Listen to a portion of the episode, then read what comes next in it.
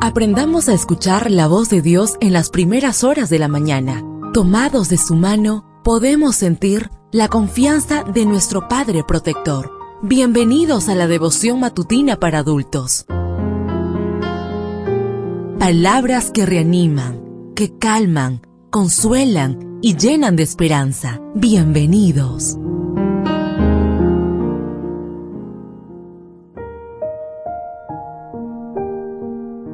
Apreciado amigo, apreciada amiga, qué bendición poder saludarte hoy 29 de junio. Recuerda, soy tu amigo Roberto Navarro y traigo para ti el devocional para esta mañana que lleva por título Tu mente obtendrá sabiduría. La lectura bíblica la encontramos en el libro de Proverbios, capítulo 2, versículo 10.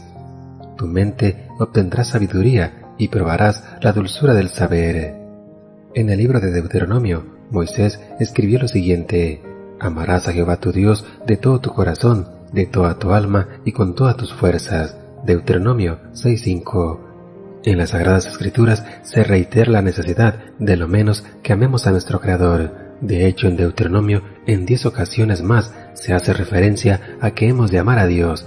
Por ejemplo, Deuteronomios 7.9. 1500 años después, Cristo cita el mismo pasaje, pero con un ligero cambio. Amarás al Señor tu Dios con todo tu corazón, con toda tu alma y con toda tu mente. Mateo 22:37. El trío corazón, alma y mente alude a la persona completa. Es como si Jesús nos dijera que a Dios hay que amarlo con cada célula de nuestro cuerpo. Cabe preguntarnos en qué radica la diferencia entre el texto de Jesús y el de Deuteronomio. El Señor agregó que hay que amar a Dios con toda nuestra mente.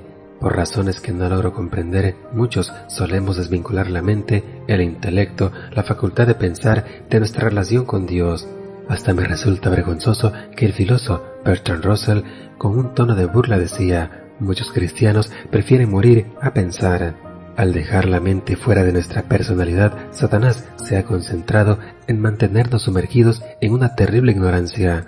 Y lo peor es que algunos hemos visto la ignorancia como una virtud espiritual.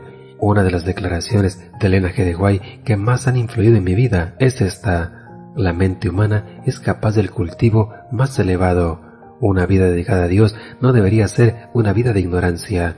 Mente, carácter y personalidad, toma 1, página 347. Y en otro lugar, ella agregó, la pobreza, la cuna humilde y las circunstancias desfavorables que nos rodean no necesitan impedir el cultivo de la mente. Obreros Evangélicos, página 297. Una mente que ama a Dios rehuye la ignorancia y se esfuerza por alcanzar el máximo potencial de su desarrollo para honra y gloria del Señor. Si queremos amar a Dios con toda nuestra mente, entonces necesitamos renovarla, educarla, cultivarla, ponerla en funcionamiento. Necesitamos la renovación espiritual de la mente y entonces nuestra mente obtendrá sabiduría y probaremos la dulzura del saber. Deseo que el Señor derrame abundantes bendiciones en tu vida y recuerda, mañana tenemos una cita en este mismo lugar, en la matutina para adultos.